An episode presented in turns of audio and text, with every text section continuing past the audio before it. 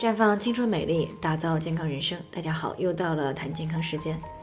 今天呢是霜降了，也是秋季的最后一个节气，是秋天到冬季的一个过渡。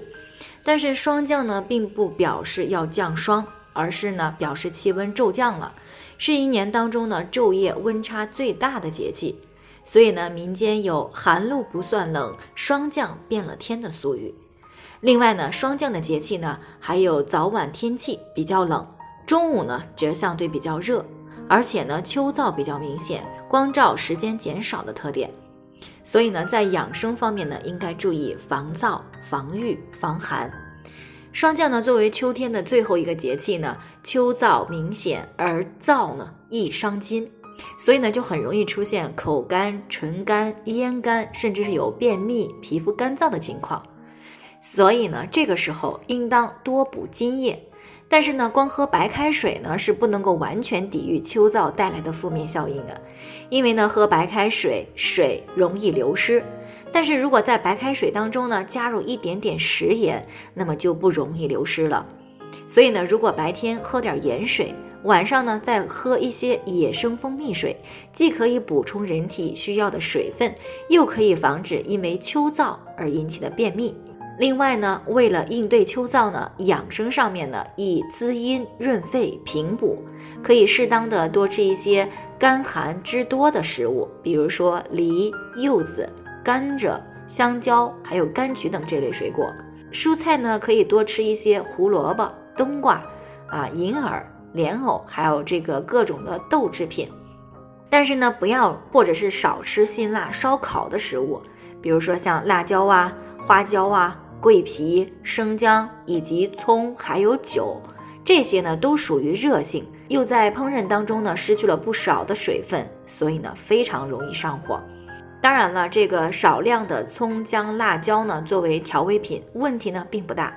那除此之外呢，因为晚秋时节呢草木枯黄，落叶落果啊，万物萧瑟，容易引起人的忧思。嗯，特别容易让人呢意志消沉、抑郁，所以呢，这个时候应该注意要疏肝。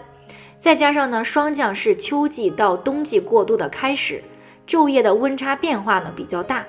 所以呢，这个时候不要再秋冻了啊，应该注意添加衣服，特别要注意脚部和胃部的保暖，最好呢养成睡前呢用热水泡脚的习惯。那不仅如此呢，民间啊还有冬补不如霜降补的说法。因为呢，秋补是提前补，这样呢有充分的时间去养护身体，可以更好的应对冬季寒冷天气的到来。所以呢，霜降时节有包羊肉、包羊头、迎霜兔肉的习俗。当然了，很多女性呢平时工作比较忙碌，没有时间做这些，可以适当的服用一些补气养血的也是可以的。但是呢，要注意在进补的同时，不要忘记锻炼。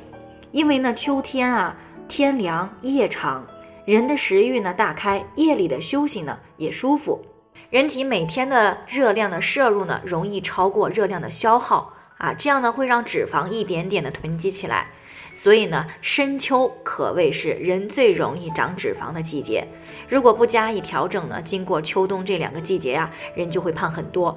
所以呢，大家在贴秋膘的时候啊，一定也不要忘记了加强体育锻炼。那最后呢，还是要提醒大家，每个人的健康情况都不同，具体的问题呢，还是要具体分析的。如果你也有健康方面的问题想要咨询呢，可以关注微信公众号“普康好女人”，添加关注以后呢，回复“健康自测”，健康老师呢会针对个人的情况做系统的分析，然后再给出个性化的指导意见。这个机会呢还是蛮好的，希望大家能够珍惜。今天的分享呢就先到这里，我们明天再见。